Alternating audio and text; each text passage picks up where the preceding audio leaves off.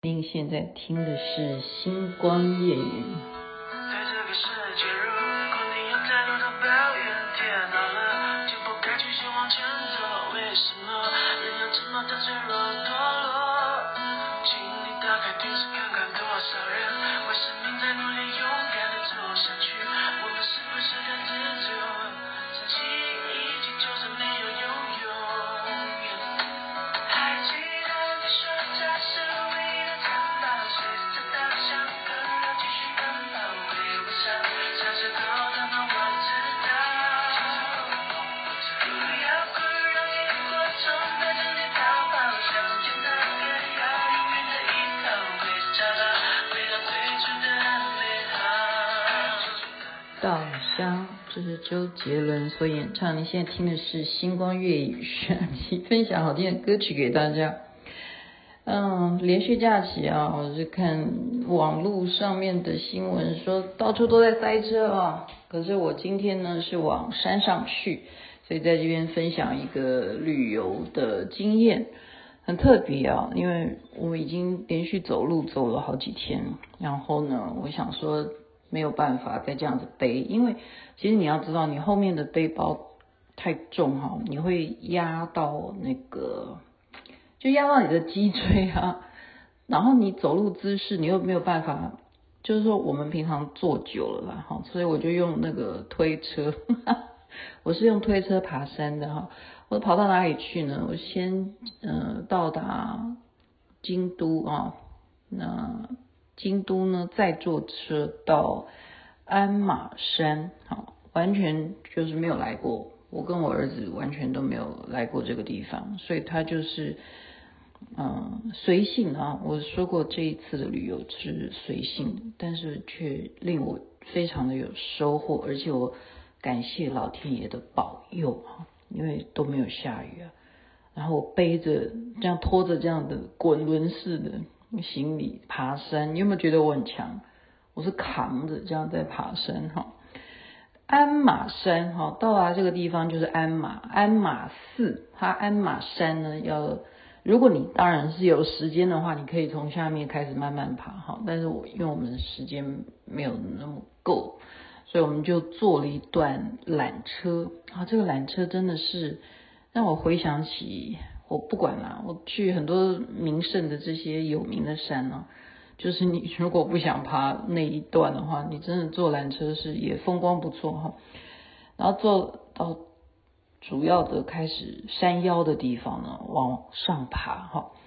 这个地方是叫做金刚床啊，最主轴的哈。它是拜什么呢？这是拜什么呢？鞍马寺，他拜的。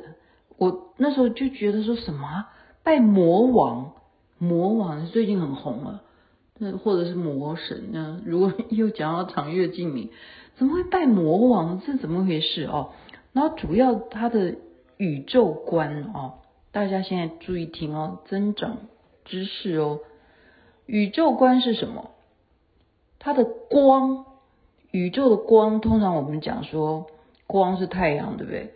它的中央呢是毗沙门天，毗沙门天如果以我们密教的解释的话，它就是北方多闻天王，它就是四大天王。毗沙门天啊，毗沙门天很重要哈，它代表的是太阳，然后是太阳的精灵啊，毗沙门天是太阳画出来的精灵，然后它是光，光的代表。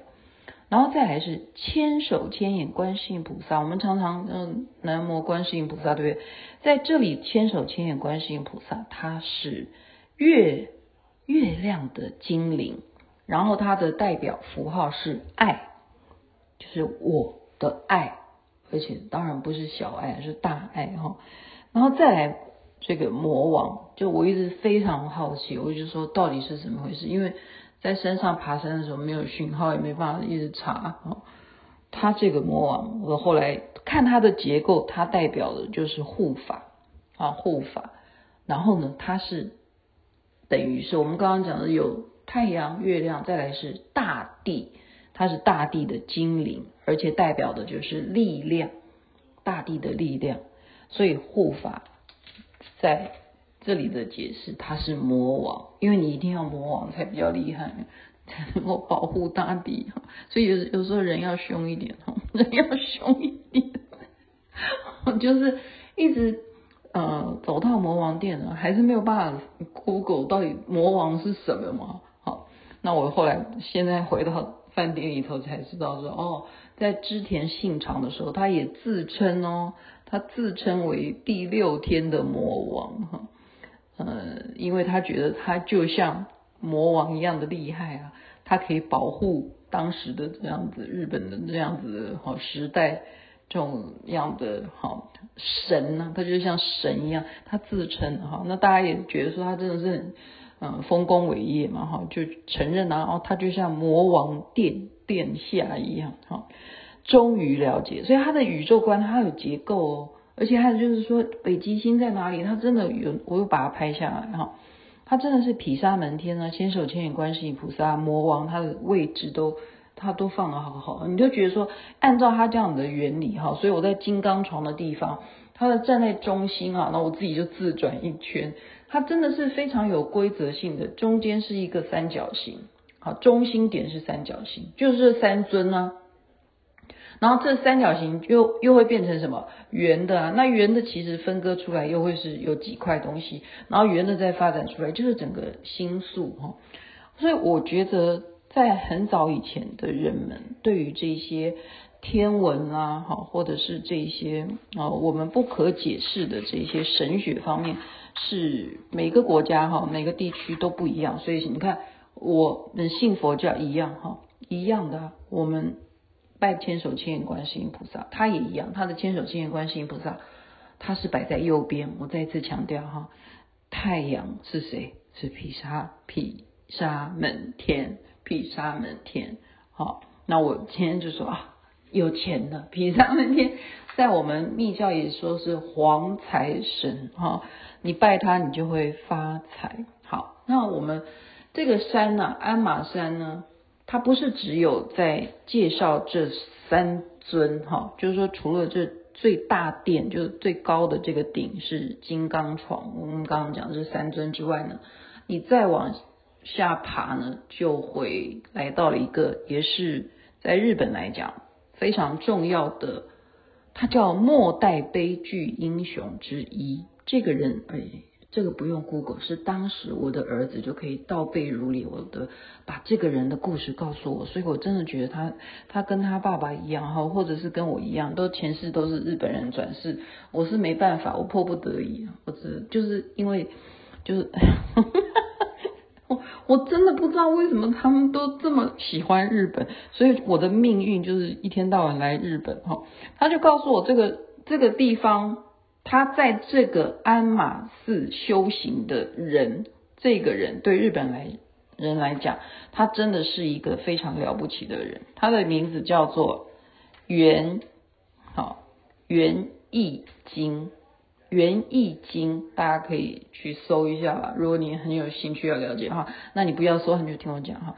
元义经呢，就是在那个平安时代哈，他们被。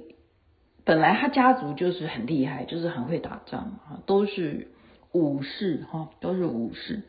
可是呢，却被评价啊，所以我们就说人呢，你就说功高震主啊，或者说你表现太优秀，你就会被人家吃醋嫉妒恨嘛。他就被评家讨伐，他们一家子啊，就是源义经他一家子源家呢，全部都被讨伐。那他们家总要留后代嘛，所以就把。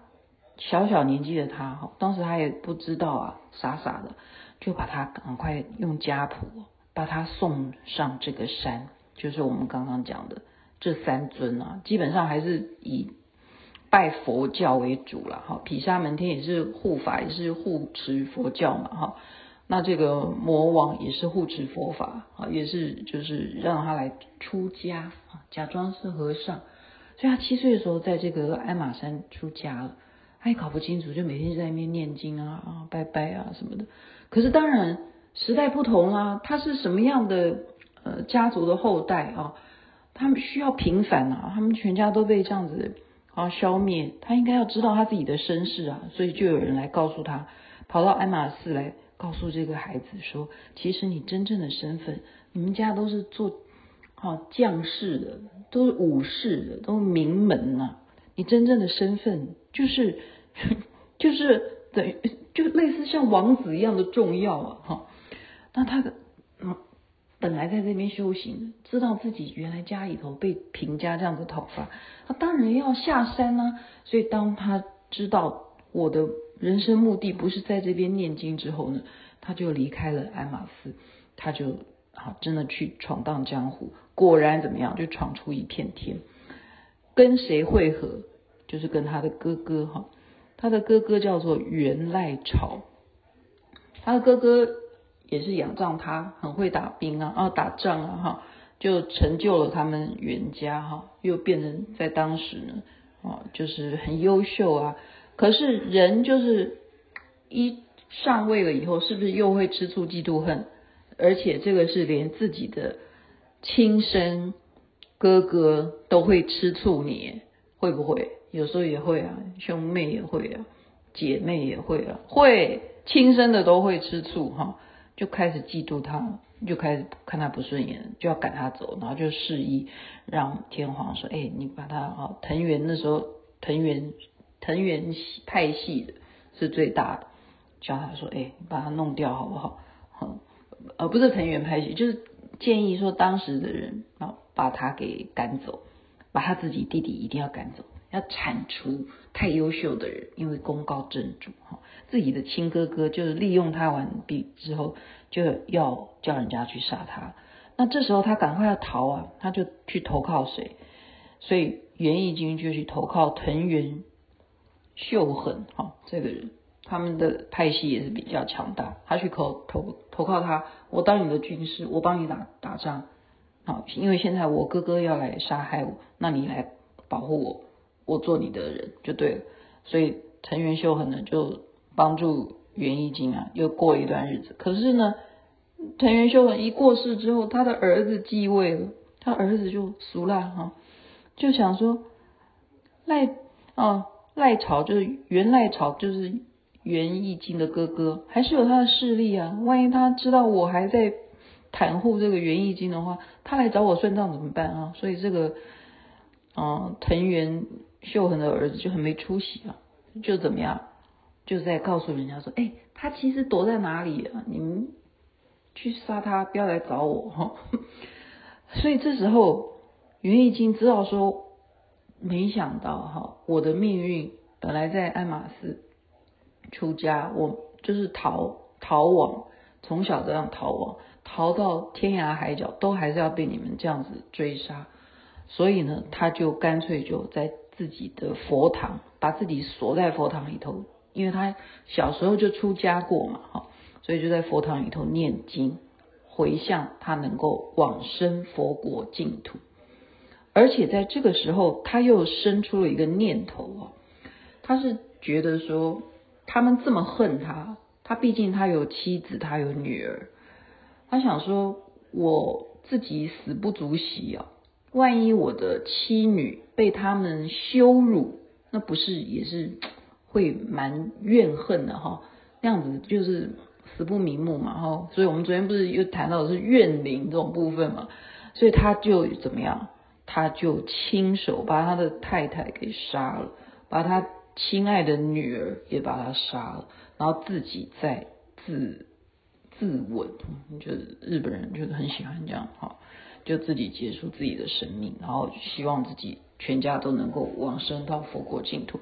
所以他为什么会是日本人非常推崇的一个英雄？因为他没有做错什么，他都一直在帮助帮助别人，他只是要讨一个公道，可是没有想到却事与愿违。好，他是一个非常典型代表的悲剧英雄，所以就。把这个故事分享给您，祝福大家连续假期愉快，身体健康，最是幸福。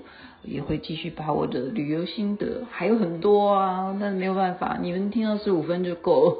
晚安，那边早安，太阳早就出来了。